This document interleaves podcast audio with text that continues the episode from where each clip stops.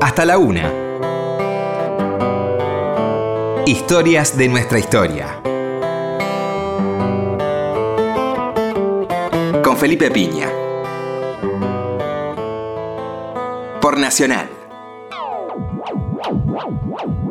Hola, muy buenas noches, ¿cómo le va? Acá estamos nuevamente en Historia de nuestra historia.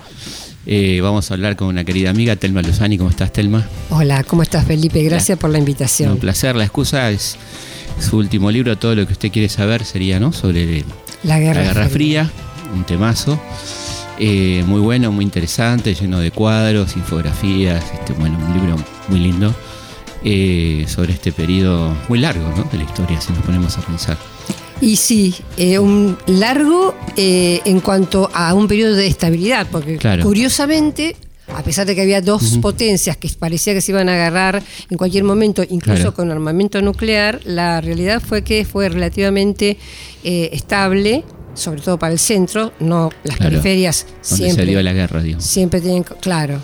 Pero en términos, sí, depende también, en términos históricos, fueron 45 años uno puede pensar también que fue relativamente poco, en cierto sentido. ¿no? Uno podría decir que la, partida de nacimiento sería el bloqueo de Berlín, ¿no?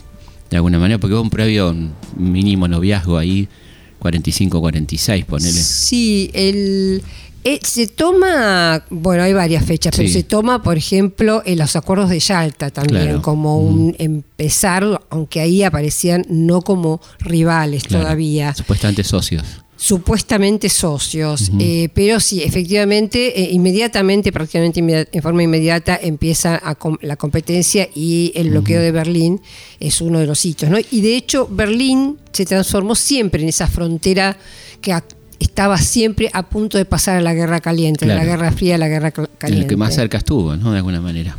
La sí. Que, sí, y de hecho, la caída del muro de Berlín, justamente ahora se cumplen 30 años, el 9 de noviembre, también fue simbólicamente, si bien podemos decir que fue cuando cayó la Unión Soviética, que fue dos años después, pero el hecho simbólico fue la caída del muro. Claro, el fin de la Guerra Fría, ponele, de alguna manera. El fin de la Guerra Fría. Bueno, llamamos Guerra Fría porque, como bien decías, no se enfrentaron directamente, pero se enfrentaron mucho en escenarios colaterales, ¿no? ¿Qué sé yo? Así es. Se me ocurre un montón. Corea, por ejemplo, que fue uno de los primeros. Primeros, exacto. Corea, Vietnam, más indirectamente.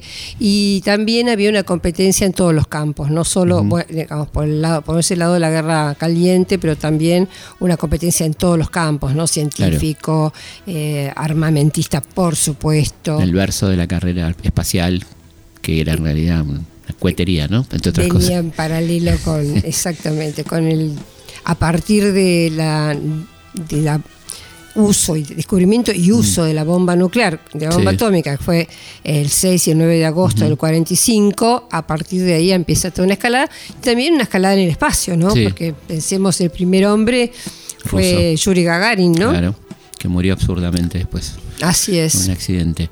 Y bueno, no te iba a preguntar este, quién era dentro del grupo de Yalta, ¿no? Ahí hay un, Churchill que no nunca quiso mucho el acuerdo con la Unión Soviética, ¿no? Así es. Y mm. lo más anticomunista, digamos, mucho más anticomunista que Roosevelt o que, era, Truman. Un, un, conservador eh, mm. de pura cepa. Pero ahí lo interesante es que, aunque no estaba súper claro en ese momento, pero ya se vislumbraba, era el Reino Unido, ya la declinación del Reino Unido, prácticamente las eh, capacidades de decisión del Reino Unido era nula. Eso se nota también mucho, ¿sabes cuándo? Con el Bretton Woods. Claro. Cuando son las reuniones de Bretton Woods y Estados Unidos ya tiene el 44, ya tiene toda la arquitectura que va, que todavía nos rige hoy y que hoy me parece que se está cayendo ya a pedacitos. Claro. Fondo Monetario, por ejemplo. Fondo Monetario, Banco Mundial. Em, ya el peso de un eh, de, los norteamericanos era mayor que el peso, por ejemplo, de Keynes, que era británico, ¿no? Y que proponía más o menos otra cosa. Es decir, la pelea porque el dólar fuera la moneda que regía el mundo fue muy poderosa, pero bueno, ya Estados Unidos eh, venía muy preparado para ser el hegemón, para ser la potencia Además, si nos vamos a pensar, es el único gran vencedor de la, de la guerra, porque los demás países quedaron destrozados, incluyendo la Unión Soviética, ¿no? que si bien es emerge, pero tiene 22 millones de muertos. Así es, y una destrucción. arrasado, claro y destrucción impresionante de ciudades, aldeas, cultivos, eh, parques industriales. Sí, sin duda la que yo creo que la que más sufrió fue la Unión Soviética. Y sabes que el segundo que más sufrió fue China. China, claro, Por también. la cantidad de muertos y también por la cantidad de destrucción, ¿no? Claro, y además se le sumó después la revolución, que fue ahí nomás, el Y fue ahí- 49. estaban en, en- en guerra civil, Claro. podemos decir, ¿no?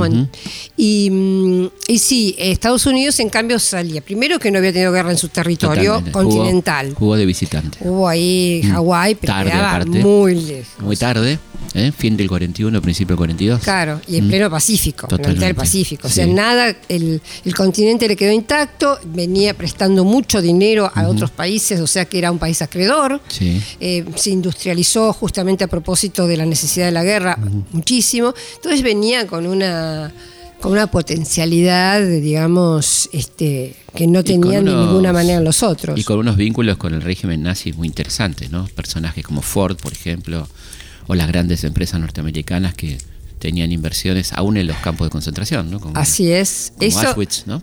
Eso es bien interesante porque por supuesto que es lo que menos trasciende, Claro.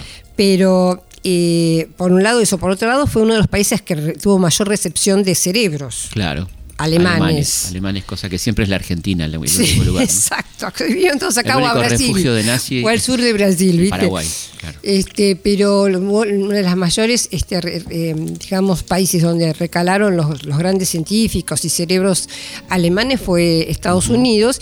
Y durante la guerra, yo- ahora estábamos hablando después de la, La guerra, pero durante la guerra también hay que reconocer que tanto los europeos como los norteamericanos se jugaban para en algún punto que pudiera ser Alemania la triunfadora Claro. y no la Unión Soviética, ¿no? Exactamente. Digamos que fuera eh, eh, en los en los este en los escenarios estratégicos eh, la, la- la- la probabilidad era que saliera la Alemania. Bueno, el pacto de Múnich, ¿no? Digamos, el- es un explícito apoyo de Inglaterra y Francia.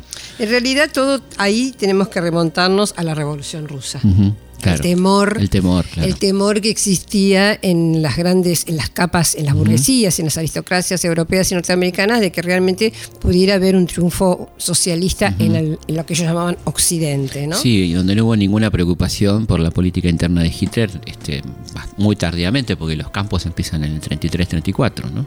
Las leyes de Nuremberg, digamos, todo eso este, es muy temprano. Así es, y en los campos, perdón, y en Sí. los campos eh, no solamente había judíos, No, había muchos- comunistas. Primero hubo alemanes, primero hubo alemanes, ¿no? Y este, había Claro. gitanos, Claro. este, pero también. bueno, también los el- judíos eran alemanes, quiero decir, ¿no? Pero digo, había mucho alemán opositor, por ejemplo. Sí, y una persecución a los socialistas y a los comunistas Totalmente. muy fuerte. Claro, sí, así, así arranca la cosa, ¿no?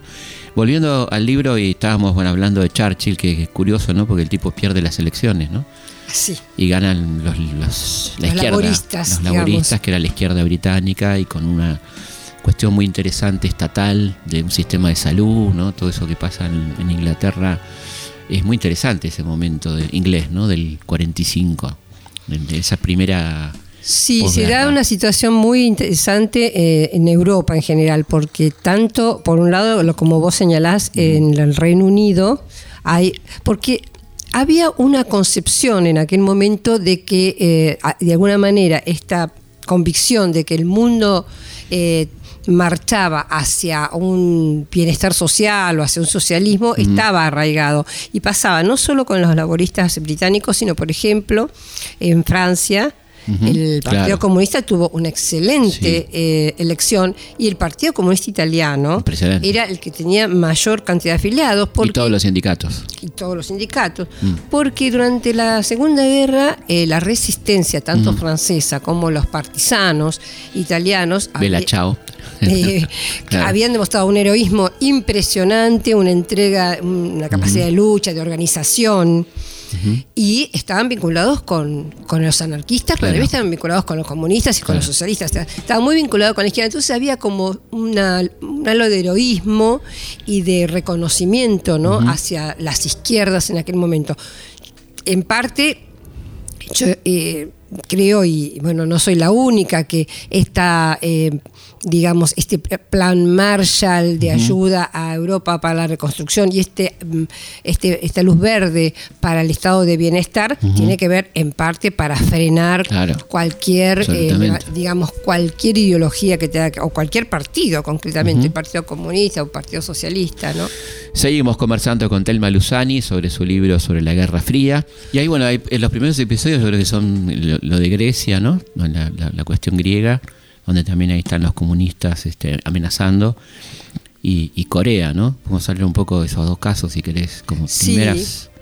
En esta idea de que la guerra se traslada a los márgenes o a las periferias ¿no? de estas dos grandes potencias emergentes. ¿no? Claro, porque si bien es, eh, como decíamos, es cierto que, que el Europa y las mo- algunas monarquías eh, estaban en decadencia y había una potencia en ascenso que era Estados Unidos, es cierto que todavía la situación estaba altamente inestable. De ahí mm, el aquietar a, a Grecia, por ejemplo, el caso mm, de la sublevación en, en Grecia y la de Corea, ¿no? Que mm, eh, la disputa era eh, en ese momento también tenía que ver con China. Claro. Pensemos que en el 49 es el triunfo de la revolución eh, en China, el, la- el Kuomintang queda, eh, digamos, limitado o cercado a la isla de Taiwán y siempre el, digamos, la, la vía de acceso a, a- a China siempre fue, fue Corea de alguna Claro. manera. Entonces ahí aparece como esta primera disputa, esta primera competencia, porque que la perdieron de alguna manera los norteamericanos, ¿no? Claro, hubo que Finalmente, partir el país, ¿no es cierto? claro, Claro. quedó ese, el país dividido hasta hoy, que digamos es por ahí creo que el único resabio que debe quedar de la Guerra Fría. Totalmente, y un país este muy raro, ¿no? Corea del Norte con esa dictadura que ahora, bueno, ahora son amigos de Trump, digamos, en esta locura, ¿no? Dios no lo- se sabe muy bien, Dios porque hay semanas que son amigos y hay Claro. semanas que no son amigos. Sí, sí. Pero sí, este, eso es otro tema interesante, ¿no? Hablar ya de Trump es, Ahora es- vamos es todo, es guardamos todo- para el postre. todo un postre. capítulo, Eso ¿no? lo dejamos para el postre. Pero pensaba en las consecuencias internas en los Estados Unidos, que es, esto es bien Guerra Fría, que es todo el episodio de espionaje de los Rosenberg y previo a eso el macartismo, ¿no? Que es una Exacto. reacción Bueno, histérica. porque- las películas de los marcianos, el planeta rojo, ¿no? Todo eso. Claro, eh, sí, el papel de Hollywood no fue sola, en ese momento fue fundamental. Eh, yo en el libro comento justamente sobre alguna de estas películas eh, donde aparece eh, reflejado de alguna manera el, el- el- el otro, El el, otro. el comunista, como un marciano. De hecho, había un montón de, de estudios científicos en serio sobre los ovnis en aquel momento.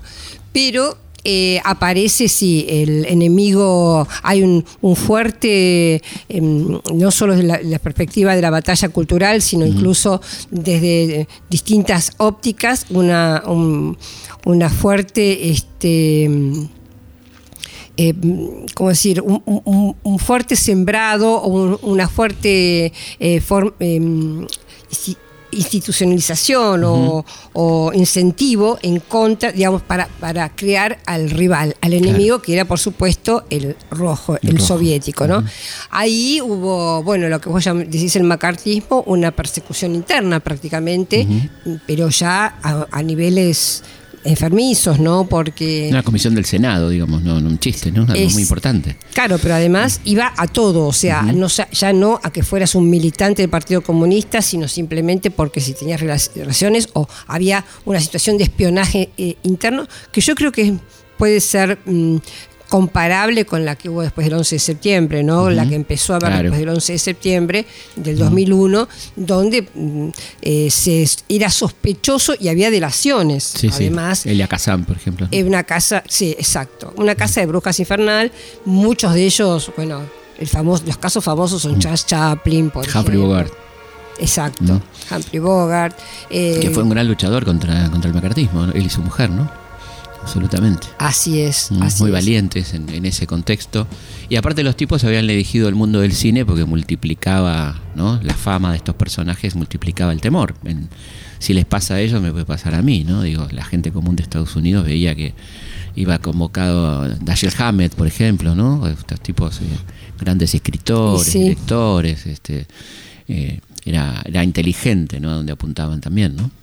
Así es. Y como decís, y por otro lado, una, una importante eh, propaganda, ¿no? De, eh, de, digamos, vinculando a cualquier tipo de actividad eh, que no fuera estrictamente em, de adhesión total a la política del gobierno norteamericano, era hacer antipatriota. Tal cual. Y esto del antipatriotismo es importante porque todavía hoy siguen, eh, digamos, actuando y como decía yo, el 11 de septiembre fue también un momento clave. Yo me acordaba que, por ejemplo, Susan Sontag, en aquel momento, el, 11 de septiembre de 2001, mm, por supuesto que criticó y mm. se dolió de la situación. Como todos. Obviamente, como mm. todos. simplemente preguntó si la política exterior norteamericana tal vez no hubiera tenido algo que ver con ese tipo de acciones. Y bueno, eh, yo recuerdo que lo menos que se decía era la víbora de Nueva York, se la llamaba, ¿no? Y el, título de antipatriota, que para un norteamericano es muy fuerte. De hecho, la comisión de McCarthy era la Comisión de Actividades Antinorteamericanas, ¿no? Eh, Exactamente.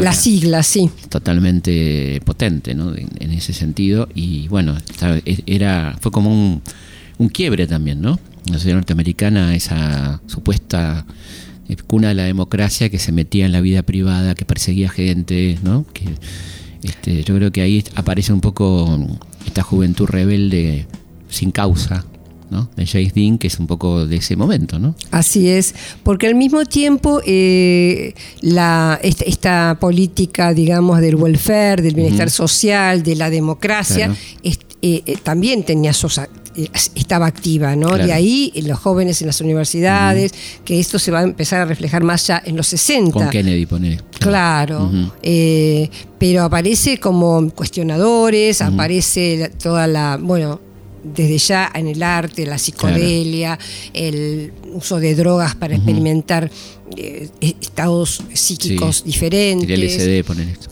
Claro, el la, la música. Eh, como la vestimenta, la vestimenta tiene una gran ruptura en relación a lo anterior, pero sobre todo en las universidades hay mucha libertad también para... De hecho, hace un tiempo mm, leí, eh, vi una, un, un video de Noam Chomsky donde cuenta, pone, creo que son las 10 lecciones o algo así, y una de las cosa que yo no sabía y me enteré por él, era que mm, se recriminaba justamente a, las, eh, a, las, a los decanos y a los rectores de las universidades de dar más en los 60, de dar demasiada libertad y que por eso había sido todo este movimiento pacifista, anti-Vietnam, eh, bueno, o el romper las papeletas para no ir a la guerra, todo el movimiento hippie eh, se lo atribuían a que había demasiado poco control en las universidades, ¿no? Y de hecho ahí empieza realmente a apretarse un poco los torniquetes. Bueno, hay un personaje muy interesante en la Guerra Fría que es este Khrushchev, ¿no? que viene como a romper con el estalinismo a la, muerte de Stalin y, y que cómo cambia ahí la cosa, ¿no? La relación de fuerza de alguna manera. Y sí, hasta ese momento había, en realidad todavía no se notaba, es decir, no, estaba, nosotros que lo vemos desde esta perspectiva ya vemos que sí, que efectivamente ya había cambiado la relación de fuerzas, pero en ese momento todavía la Unión Soviética tenía, y con motivos, un gran, este, digamos, una gran autoestima, porque había empezado, como dijimos antes, en una situación catastrófica, se había desarrollado enormemente, había superado, bueno, con muchos paréntesis, ¿no? Porque acá tendríamos que hablar de las hambrunas en la época de Stalin, los, los desastres de algunos planes quinquenales. Pero más allá, digamos, dejando esos paréntesis. que, siempre, bueno, siempre es bueno nombrarlos, ¿no? Sí, había eh, crecido y había podido competir con un país como nada más que nada menos con Estados Unidos, de igual a igual. Entonces había como un optimismo y como una autoestima muy alta, ¿no? Eh, el caso de Khrushchev pasa, me parece a mí también como después en algún punto le pasa a Gorbachev y es que empiezan a, digamos, se dan cuenta que se han cometido muchos errores quieren dar un paso diferente y aparece este momento conocido en la historia como la desestabilización, claro.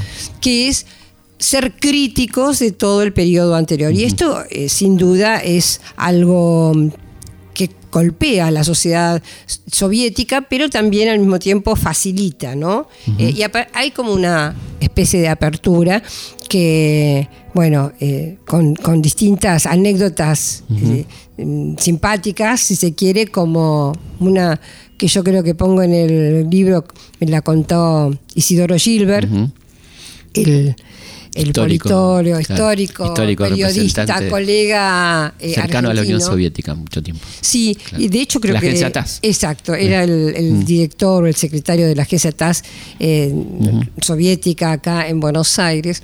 Y Autor de- contaba... de, excelentes libros, ¿no? El, El oro de Moscú, El de. Moscú. el de la Fede. muy Sí, sí, muy, buenísimo. muy interesante. Y él contaba que había habido una mm, exposición este, de, de bienes de consumo en Moscú y había, eh, por ejemplo, lavaplatos, lavavajillas norteamericanos que eran para el momento Claro. espectacular. Y entonces que nada, la anécdota que contaba este Isidoro. Isidoro era que Khrushchev le decía a Nixon, nosotros, porque en ese momento era vicepresidente Nixon, decía, nosotros vamos a, a superar esta, esta, esta instancia, ¿no? Un poco compitiendo y un poco sintiéndose Claro, en posibilidades de, de- de competir con Estados Unidos. cosa que no, no fue. No fue, pero nos enteraríamos varias décadas después. Claro, exactamente. No, porque también eh, está el, el momento de con Kennedy, ¿no? No, ahí, claro, ahí va a ir a hizo primero un acercamiento interesante con Kennedy y después el gran problema, el, el momento más, más, este, mal dicha la palabra álgido, pero se entiende que quiero decir Bueno, sí, sí, la crisis porque- de los misiles, ¿no? Sí, porque de verdad, mira, mirando los diarios de la época, de verdad que se, digamos, que había un temor, y yo creo que fundado en algún Sí, punto, Fue el punto, el momento más cercano a la bomba que atómica. podía haber eh, realmente un estallido, podía haber pasado cualquier cosa, ¿no? Este, lo- los misiles ya estaban en Cuba. Contemos un poco porque eh, tenemos Sí. mucho público joven que no, no se acuerda ni. Bueno, la crisis de los misiles justamente es, es ahora, eh, estos días se está cumpliendo eh, Un aniversario. el aniversario, estaba Fidel Castro, eh, que había triunfado en el año 59 la revolución, y de alguna manera la política de bloqueo y de presión de Estados Unidos hizo que cada vez más eh, Fidel se, se acercara a la Unión Soviética. Si bien no era su intención en un primer momento, claro. bueno, fue cada vez acercándose más y hubo un momento este en el que em, la, mm, eh, la Unión Soviética le ofreció de alguna manera mm, una tener una base misilística en nada menos que Cuba. Claro. Como sabemos, Al lado de Miami. al lado de Miami. Claro. Eh, esto lo ¿Quién, detecta. quién iba a resistir, ¿no? De la Unión Soviética poner una base ahí. Imagínate. Claro. No, no, es que uno lo piensa o- o- y más en los términos actuales. ¿no? Bueno, eh, por supuesto la inteligencia norteamericana lo detecta y eh, se, se, se comunican eh, como para frenar esto con una escalada de, de- pensemos que en aquel momento se podía hablar por teléfono, pero era sobre todo de telex y Claro.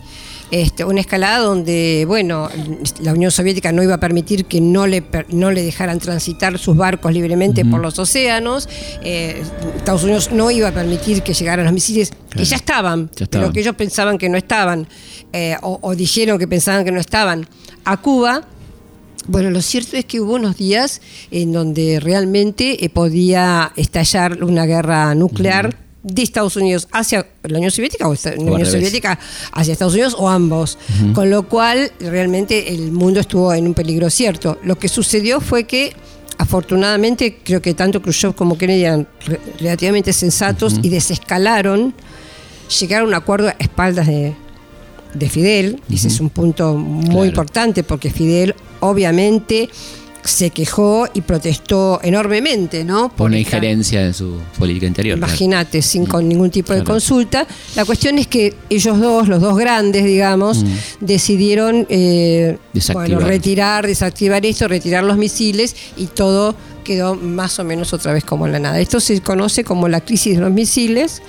Y efectivamente, momento- como vos decís, es uno de los momentos donde eh, más riesgo corrió la humanidad, ¿no? Absolutamente. Vamos a una pausa y seguimos conversando con Telma Luzani sobre su libro sobre la Guerra Fría y otras yerbas seguramente. Ya volvemos. Hasta la una. Historias de nuestra historia. Seguimos en Historias de nuestra historia. Seguimos en Historia de nuestra historia. Bueno, si quieren comunicarse con nosotros, está nuestro Instagram, arroba Felipe Pigna, nuestro Twitter, arroba Felipe Pigna, eh, la página de Facebook, Felipe Pigna, página oficial. Nos pueden ver eh, hoy sábado a las 22 horas por Canal 9 en Instantes de Vida junto a Karina Mazoco. Y vamos a estar el 31 de este mes en Rosario, en el Círculo de Rosario con el amigo Darío Stanriver. Así que ahí también los esperamos con mucho gusto para hacer preguntas de la historia y la filosofía en el hermoso Teatro del Círculo de la ciudad de Rosario. Historias de nuestra historia. Por Nacional. Seguimos en Historia de nuestra historia conversando con Telma Luzani y me parece que es fundamental, hablando de Guerra Fría, hablar de Vietnam, ¿no? Esa, esa palabra, bueno, mítica ya a esta altura, ¿no? Así es, sí, esa, bueno, eh, hay una como una escalada, como un, como un enterrarse en el, en el barro de a poco también, en el caso de Estados Unidos, ¿no? Ahí yo recomiendo un, documental, no sé si lo viste, Felipe, eh, que le hacen una entrevista a McNamara. Sí, impresionante se llama Fog of the War, que sería algo así como la niebla de la guerra. Eh, McNamara era el ministro de Defensa en aquel momento, que era un tipo que no era milico, no era militar. Era un civil, Era un civil brillante, un brillante total. Un cuadro. Exacto. Y, y se va viendo muy bien en ese documental cómo, eh, por supuesto, después de eh, Indochina, como se la llamaba Vietnam, había sido colonia francesa los franceses son derrotados y a partir de ahí eh, aparece... Eh, humillados además, ¿no? Humillados, como los norteamericanos después. Sí, una, una, humillación impresionante en esa batalla de Dien Bien Phu. Exactamente. bueno... Aparecen los titulares Ho Chi Minh, digamos, ¿no? Nos enteramos que existe Ho Chi Minh. Exactamente. Bueno, Ho Chi Minh era justamente un líder independentista sobre todo y, mm, y obviamente ni Estados Unidos ni Europa están dispuestos a que ese esa zona del mundo en Asia fuera eh, quedara en manos de los comunistas. Con China ya comunista. Con China ya comunista. Entonces hay como un, bueno una típica política de este, asedio contra los rivales y de apoyo con todo, con asesores, con dinero a los que, a los que, al, Vietnam que, que eh, mostraba posibilidades de tener, tener un gobierno capitalista o un gobierno títere, podríamos decir. Ahí también es muy interesante la novela de Un americano impasible de ah, Graham Greene, porque se ve justamente ese paso, ¿no? Ese paso de los franceses que se van y los norteamericanos que vienen. Que vienen ¿no? y, bueno, este, lo que Está buenísimo también en el diálogo de Apocalipsis Now el diálogo de la cena de los franceses, ¿no? Exactamente, también. Yo estuve en Vietnam, te digo, y la, por ejemplo, visitar las cárceles donde los mm, franceses eh, metían a los prisioneros eh, vietnamitas eres algo sobrecogedor, porque son como nichos, eh, una cosa de un nivel de tortura que los franceses saben bien claro, hacerlo. Lo hecho en Argelia ya. claro. Eh, y, realmente, y, una, y algo que en, mi caso me impactó, yo estuve en el 2002 en Vietnam, eh, y ya, eh, por ejemplo, una cosa que me llamó muchísimo la atención, dos cosas te voy a contar que me llamaron la atención. Una, la cantidad de soldados yanquis ya viejos, imagínate, te estoy hablando del año 2002, que quedaron varados ahí. quedaron ahí. Con el pantalón este kaki ah, de camuflado, las medallitas, ¿viste? A 40 años de la guerra, digamos. Sí, Mm. con camiseta y con la, la, chapita, viste, que tienen mm, los soldados ahí, en Ciudad Ho Chi Minh. Y la otra es que con los, algunos eh, vietnamitas que yo pude hablar, el grado, digamos, de falta de rencor, por ponerlo de alguna manera, del pueblo vietnamita. O sea, una cuando yo les preguntaba, pero no tienen, no sé, no les da bronca a los yanquis, no, no tienen cierto recelo. Me miraban como si estuviera haciendo una pregunta de tarados, ¿viste? Porque tienen, no sé si es una concepción asiática que nosotros no conocemos, pero ellos decían, no, nosotros estamos abiertos a cualquier, cualquier eh, pueblo del mundo. Y un discurso que no, no solo parecía pacifista, digamos, por la galería, ¿viste? Pero bueno, volviendo a la guerra, efectivamente... Em, Esto implicó que Estados Unidos cada vez metiera más soldados, más dinero, Sí. más asesores y cada vez estuvieran más eh, Empantanados. empantanados, ¿no? Y ahí cómo jugaron China y Rusia, cada uno por su lado en, en esta guerra, ¿no? Y el, ellos se ayudaban en forma indirecta, digamos, estuvieron en forma indirecta porque de alguna manera la pelea de Ho Chi Minh y de la, de la guerrilla vietnamita era una guerrilla independentista que no tenía grandes intereses de pasar de un eh, de uno a otro, ¿no es cierto? Ujú. Y bueno, y finalmente, este, mientras tanto, paralelamente en el resto del mundo, pero sobre todo en Estados Unidos, había grandes movimientos Claro. pacifistas. Los hippies. Ahí eh, otra, otro recuerdo de, de Vietnam, en el Palacio de la Revolución, por ejemplo, hay mm, fotos de argentinos de los años 60, las mujeres combatido, eh, mm, grandes marchas de, eh, por ejemplo, en Córdoba, acá en Buenos Claro. Aires también, de eh, grandes manifestaciones contra la guerra de Vietnam, eran multitudinarias y eran Claro. en todo el mundo. Pero en Estados Unidos eran obviamente las más importantes, algunas muy famosas, como las de la del Washington, en contra del Pentágono, Claro. hasta que finalmente este, se fueron de una manera también humillados, muy humillados. Previa vietnamización, ¿no? Ese proceso de vietnamización, sí, que claro. es dejarle al sur, digamos, el fin de la guerra, ¿no? Así es. Mm.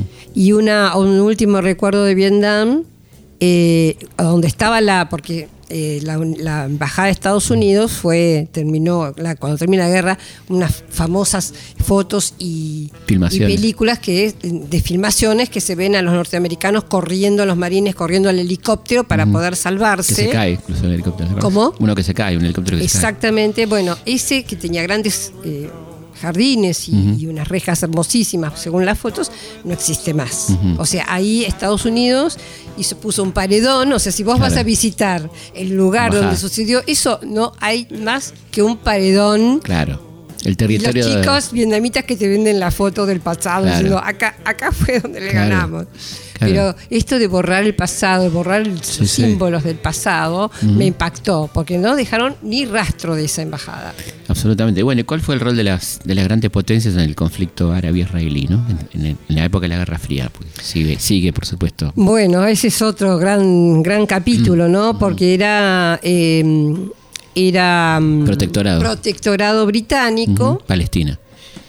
Bueno, ahí hay todo un acuerdo vinculado con también con los alemanes, con los nazis, con los alemanes y con el justamente con el sionismo este, europeo que eh, sacrifican, podemos decir, al pueblo palestino para que en ese lugar, eh, por- vía eh, una, una sanción de Naciones Unidas, se creara un Estado de Israel, ¿no? Y ahí, por supuesto, las potencias siempre jugaron también, de una- como, como en casi todos los otros lugares, digamos, periféricos de, de la Guerra Fría, cada uno jugaba sus, sus partidos. El caso este, en el caso de Israel, asociado obviamente a Europa, porque de hecho es lo que incluso, no sé si vos, vos habrás estado en Israel. Mm, no, no estuve. no, no No, estuviste. no. Bueno, es, eh, como diría Borges, que somos europeos en el exilio. Ahí sí que son europeos claro. en el exilio. Se ve muy, muy claramente la diferencia de la población israelí con la población Claro, árabe, ¿no?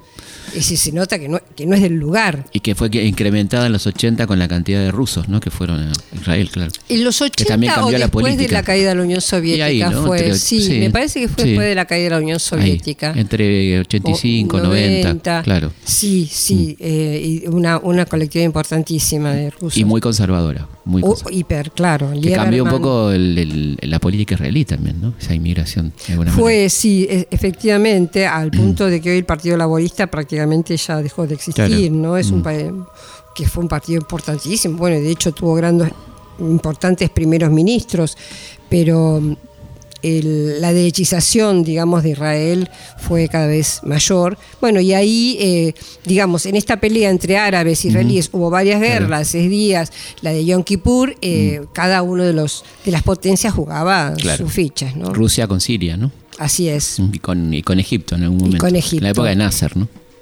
Claro, porque estaba paralelamente a esto un- todo el movimiento conocido como el de lo que se llamó en algún momento el tercer mundo. Claro. Era toda una cantidad de, de, de proyectos y de políticas que trataban de despegarse o de crecer, desarrollarse, eh, no a la sombra de una de las dos potencias, sino con cierta autonomía. ¿no? Entonces ahí eh, aparecen líderes importantísimos, como el caso de Nasser en Egipto, como el caso de Tito en la ex Yugoslavia, Sukarno en Indonesia y bueno, de alguna manera también Perón, podemos decir, tenía esta esto, esto de la tercera posición que decía él, eh, era como una mm, un querer desarrollarse independientemente de estas dos potencias que por supuesto jugaban para sus fichas este, en otro sentido. Bueno, de ahí viene el movimiento no alineado, ¿no? que todavía existe, en cierta medida uno puede decir que no tiene ya un peso político fundamental, pero bueno, creo que incluso la última reunión fue en La Habana, si mal no recuerdo. Continuamos hablando con Telma Luzani sobre la Guerra Fría y otros temas internacionales. Una cosa de las más pintorescas, si, la palabra es válida, eh, de la Guerra Fría es el espionaje, ¿no? Que es súper interesante, apasionante y hasta divertido, digamos, si querés. Películas y novelas. Maravillosas. Hosbaum dice que las mejores novelas norte, eh, mejores novelas de espionaje son las de los británicos, porque como en realidad ya no tenían poder, lo único que les quedaba por hacer era hacer buena literatura. claro, de hecho James Bond, ¿no? Entre otros. Este, ¿Cómo fue esa, en realidad esa guerra de espías? ¿no? Bueno, fue efectivamente lo, una de las primeras medidas que tomaron las dos potencias fue desarrollar una inteligencia, como es lógico, por otro lado, cualquier país que quiera que se precie y que pretenda cierta autonomía y cierto desarrollo político tiene que tener un buen espionaje, esto es así. Entonces la CIA y la este el la KGB la, la, CIA, no, iba a decir de los norteamericanos, ah. la, de seguridad, nacional, y la KGB para los mm. soviéticos eh, fueron eh, realmente agencias, digamos, fueron no solo en cuanto al dinero, sino también convocar a los mejores cerebros en las universidades. Muy, creativos, ¿no? Tremendamente creativos. Creativos y yo te diría que casi se lo ponían al nivel de los científicos, o sea, en cuanto a, en cuanto a otorgarle toda posibilidad de desarrollo eh, material e intelectual, ¿no? Sí, sí, lo que se ve en el Agente 86 ridiculizado pasaba en la realidad, ¿no? Total. La invención de máquinas fotográficas, de, elementos de espionaje. Este, y después estaba el contraespionaje, porque obviamente, por ejemplo, en el caso famosísimo de los británicos, que en realidad eh, profesaban una creencia mm, diferente, en este caso eran digamos, prosoviéticos, pero jugaban como si fueran eh, espías británicos. Y entonces estaba este doble juego de los... Ese es interesantísimo porque además todavía pasa hoy. De alguna manera yo creo que con los más y los menos, un caso como Snowden puede tener que ver con esto. Pero cuando se decidían dar, saltar el charco y, y pasar al otro lado y confesar lo que habían sido o lo que creían de verdad era interesantísimo porque desvelaban eh, todo, no solo las formas de espionaje, sino bueno, este, eh, sus los trucos, los las, las estrategias, las, los razonamientos, las lógicas ¿no? que había detrás de todo esto. Está buena la serie de Americans, ¿no? Ah, buenísimo. Excelente. Si ¿no? la terminé de ver, vos sabés que por alguna razón eh, no pude lograr ver los últimos capítulos, sí que me quedé con muchas muy ganas. Muy recomendable. Le recomendamos a la gente de Americans, está en Netflix, está en todos lados. Y justamente el tema es este, ¿no? Es este. Son dos espías soviéticos hiperentrenados total, en Estados Unidos. Y aparte te muestran esa época tan interesante de los Estados Unidos, ¿no? Sí, sí, es muy interesante. Se nos va a acabar el tiempo y no, quería dos cositas. Primero, ¿cuáles son para vos las causas determinantes de la caída de la Unión Soviética? Eso que parecía imposible, digamos. Eh, ¿Cómo se dio, no? Imagino que un largo proceso, ¿no? Sí, un largo proceso. Eh, yo creo que mm, es muy largo de explicar para hacerlo mm. sintéticamente, pero yo tengo dos percepciones. Una mm. que tiene que ver con, si querés, cierta ingenuidad por parte de la, del, alto mando soviético de pensar que se podía acordar algo con los Estados Unidos. Por ejemplo, acordar que retiraban todas las tropas de Alemania, las tropas soviéticas, y que entonces los norteamericanos iban a hacer lo mismo y la OTAN iba a pasar a ser un eh, una, este, una institución de papel, digamos. Me parece que hubo cierta eh, creencia y en ese y, y- y la contracara de eso, el segundo punto es la excelencia norteamericana para eso, claro. para hacer creer al otro que efectivamente había democracia, que luchaban por el mundo libre. Es decir, nosotros como sudamericanos sabíamos que no, porque Claro. nos tenían la bota encima Por permanentemente, o sea, nos ponían gobiernos militares todo el tiempo, entonces sabíamos que era toda una mentira lo del Claro. mundo libre. Pero realmente llegaron a convencer a, sobre todo a los soviéticos y a gran parte del mundo, a los europeos. Bueno, habitantes también. que vivían muy privados de libertades, ¿no? De- Sí. En la zona soviética, ¿no? También es cierto eso, ¿no? Es cierto. Y había como, pero había como cierta, me parece, este encandilamiento Claro. también eh, vinculado con el tema de lo- del, del famoso consumo, ¿no? Claro, por supuesto, pero y además bueno también nos hacían entrar en una carrera de gastos que no era no era posible Bueno. Muy desparejo, ¿no? Lo que podía financiar la Unión Soviética, lo que podía financiar los Estados Unidos, más todo el mundo libre llamado así, ¿no? Por eso me parece que también es parte de la, Mm. de la buena, del buen manejo de Estados Unidos, porque, por ejemplo, la famosa Guerra de las Galaxias que lanzó Reagan era un- más o menos un disparate. Una trampa, ¿no? Por eso digo, locos, creerse, creerse sí. semejante Sí, ficción, entraron como locos. es que es que el que te está contando el Mm. cuento es muy bueno. Sí, y entró. ¿Entendés? Entraron, porque entraron. tampoco son tontos los soviéticos. O Sí. sea, me parece que hubo del lado de los norteamericanos una excelencia en ese sentido, ¿no? ¿Y cuándo se produce la aceptación, digamos, a, a partir de, de Yeltsin, de cuándo? Bueno, eh, mira, yo sé que yo estuve varias veces en la Unión, no, en Rusia ya. Cuando fui la primera vez que fui era cuando había caído la Unión Soviética. Y bueno, eh, había, había un corte generacional claro, la gente grande, te digo 40 para arriba, tenía concepciones y valores muy fuertes. Por ejemplo, estaba mal visto tener plata. Claro, Estaba mal visto ganar mucha plata eh, a costa del otro. claro.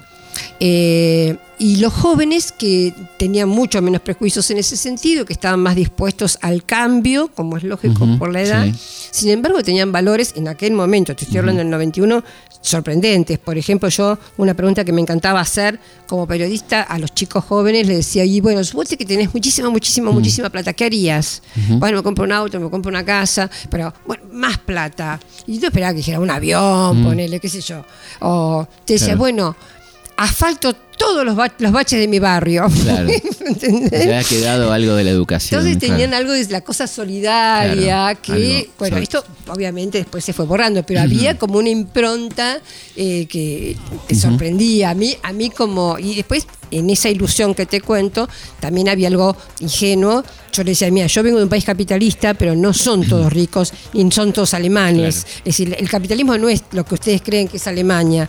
También hay muchos pobres y mucha gente que se muere de hambre en mi país. Y no terminaban de convencerse. Claro. O sea, ellos tenían esa película de que el capitalismo era ser un alemán rico, Un alemán rico. o un norteamericano rico y esa eh, fue la que compraron, ¿no?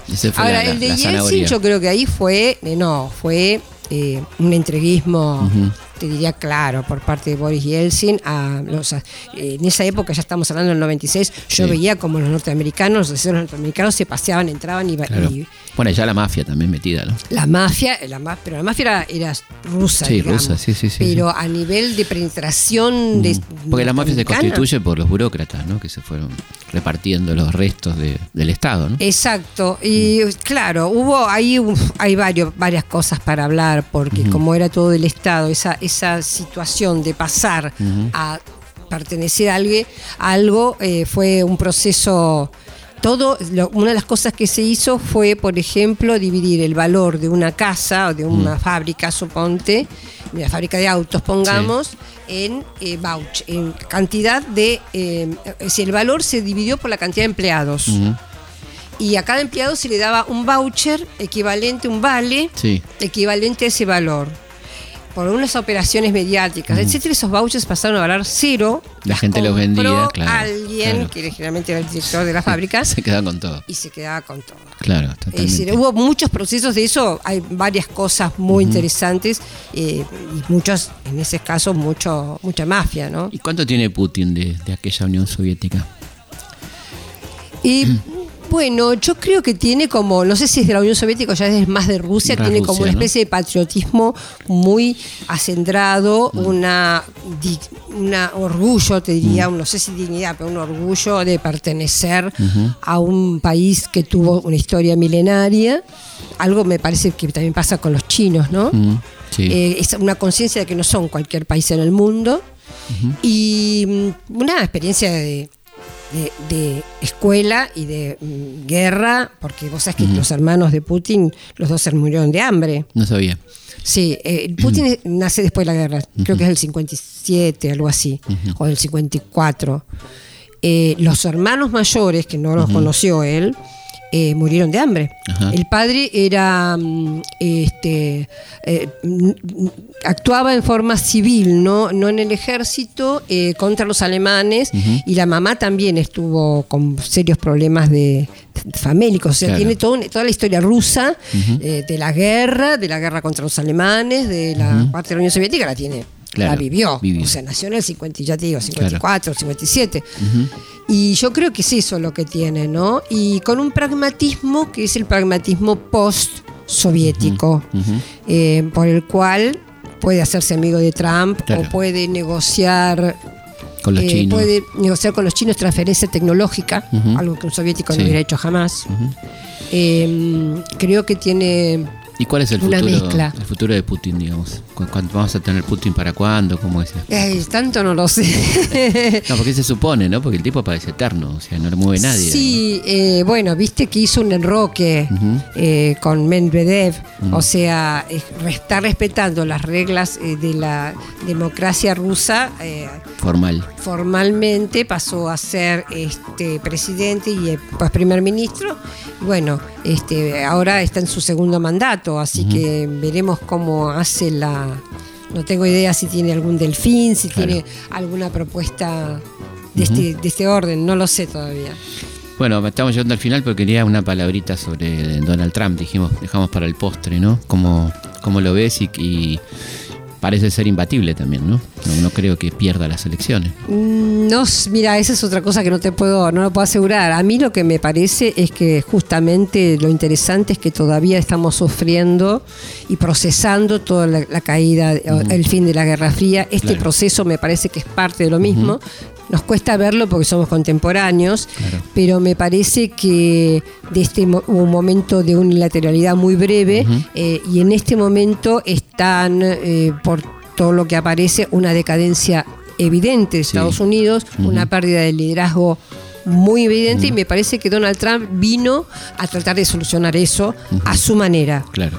Eh, mm, no declaró ninguna nueva guerra, más bien dice que va a sacar las tropas, eh, eh, retira e incluso en algunos momentos provoca a sus aliados, ya sea con la OTAN, quiere poner menos dinero, o a sus aliados, ni hablar con los mexicanos y los europeos. Es decir, está transformando, está cambiando claramente la política que hubo hasta ahora en Estados Unidos y me parece que en la, en la concepción de él eh, busca mm, eh, esta- este aislamiento o este proteccionismo con el fin de, em, digamos, de eh, mm, concentrar fuerzas en la pérdida de- en la no pérdida de hegemonía. Hay quienes dicen que las- los estrategas norteamericanos ya tienen claro que no hay posibilidades de volver nunca más a un imperio, liderazgo al unilateral. imperio, claro. Mm. Entonces, que se está tratando de ver la menor pérdida posible o en todo caso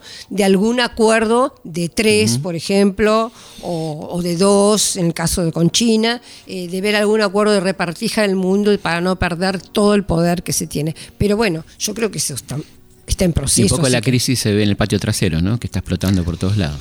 Sí, el- la crisis, eh, yo creo que sí, se está viendo la crisis del, del- del- de, de liderazgo. No es casual, ¿no? digamos, ¿no? Que, No, que porque- América Latina en el momento de crisis de, y, de la y en un momento te- donde pusieron tanta fuerza, Claro. porque man- yo creo que el, entre el año pasado y este año nunca me habían mandado tantos funcionarios de alto nivel. Y tanto el dinero. Comando del Sur, Y ni tanto tanto, dinero. ni tanta eh, incidencia clara. Claro. O sea, sin, Evidente, digamos, claro. sin diploma, sí, digamos, no a través de los Sí, diplomáticos. sí, través- pornográfica, digamos. Sí, Ujú. A la Eh, vista de todo el mundo. A la vista de todo el mundo y de- con, sin máscaras, ¿no? Esto yo no lo había visto nunca. Porque tenemos en este momento estallidos en, en todos lados, ¿no? Tenemos en Honduras, tenemos en, en En, Haití, Haití, tenemos obviamente en Ecuador. Eh, Lo de Perú no es un estallido a nivel popular, pero hay una, Una crisis, crisis. institucional brutal. Dos presidentes en un día, ¿no? en Claro. un día y una situación de entre la legislatura y el ejecutivo que no se sabe cómo va a terminar. Un Brasil que nunca Brasil. sabemos cómo sigue. Pero ¿no? la popularidad de Bolsonaro Está por el piso. por el piso con una di- división enorme en relación a su segundo, al vicepresidente, que es militar, a. Mourão, y que se sabe que tienen diferencias abismales. Bueno, eh, Argentina, Argentina, que han mostrado muy claramente en las elecciones de agosto que, que ya el neoliberalismo, por lo menos cualquier acuerdo con el FMI, ya es insostenible. ¿Y Uruguay? Y Uruguay, bueno, esa es una también. también elige Bolivia, nosotros. que aparentemente Sí, se reelegiría sí, Evo. totalmente. Y Uruguay, que está muy dudoso. Muy dudoso. Que está muy dudoso porque se, los, lo- no hay liderazgo, el liderazgo tipo Mujica o Tabaré, no hay. eh, y hay eh, temor, digamos, a que justamente por. mm, ellos dicen que por cansancio, por agotamiento del, del, del- modelo este, haya una famosa, la famosa alternancia, que yo creo que es uno de los versos que nos han Sí. hecho, este, la alternancia. Sí, de toda la ¿viste? Bueno, que hay una, una alternancia obligatoria cuando no están ellos en el poder. Y Cuando eligen no el está mismo- la derecha en el poder hay que Hay tiene que haber alternancia. Y eh, eligen el mismo día que nosotros, el 27 de octubre. El 27, exactamente. Sí, ese es una, un interrogante realmente. eh, eh, Uruguay, pero bueno, este veremos qué pasa. Pero sí, claramente están como soplando distintos vientos, ¿no? En Yo- América Latina. Sí, hubo una. mm, Yo el otro día hicimos una entrevista a Rafael Correa que le recordaba que él había sido el primero, me- que yo recuerde que había hablado de la revolución restauradora. No, eh, revolución no había dicho, ella él había dicho un movimiento restaurador, Claro. bueno. Y yo le preguntaba por esto, en realidad fue muy breve. Si ponemos, nos ponemos a pensar en los tiempos históricos, Sí, Felipe ha sido brevísimo, Muy ¿no? breve, Este, sí, sí, del cuatro o 2000, cinco años. Mm. Claro, 2015 en adelante, o sea, cuatro o cinco años, realmente es insignificante, podemos decir. Y yo creo que ahora está, eh, se va, va a venir un momento en donde va a haber cambios importantes. También la sensación dramática que tengo es que eh, las fuerzas de la oligarquía eh, están dispuestas, y las fuerzas conservadoras están dispuestas a cualquier eh, precio, ¿no? Para quedar eh, en el poder. O sea, por ejemplo, lo que estamos viendo, la represión en Ecuador, claro, brutal. Este, acá en Argentina, sin ir más lejos, Sí. una, eh, la, la posibilidad de usar las armas en Brasil, como Sí, si sí. nada, o sea, hay un momento de mucha violencia también que se puede, que puede aparecer. Bueno, Telma, muchísimas gracias por la visita. Recomendamos el libro, literalmente como se llama, todo lo que usted quiere saber, ¿no? Todo lo que se sí, lo que usted quiere saber sobre la, Guerra, Fría, que editó Paidós. Paidós. Exactamente. Bueno, muchísimas gracias. No, gracias a vos. Nosotros nos encontramos como siempre viernes a la noche, madrugada del sábado, aquí en Historias de nuestra historia. Historias de nuestra historia. Conducción, Felipe Piña. Producción, Cecilia Musioli. Edición, Martín Mesuti. Pasó de moda el golfo, como todo viste vos, como tanta otra tristeza a la que te acostumbras. Ahora vas comprando perlas truchas sin chistar, calles inteligentes, alemanas para armar,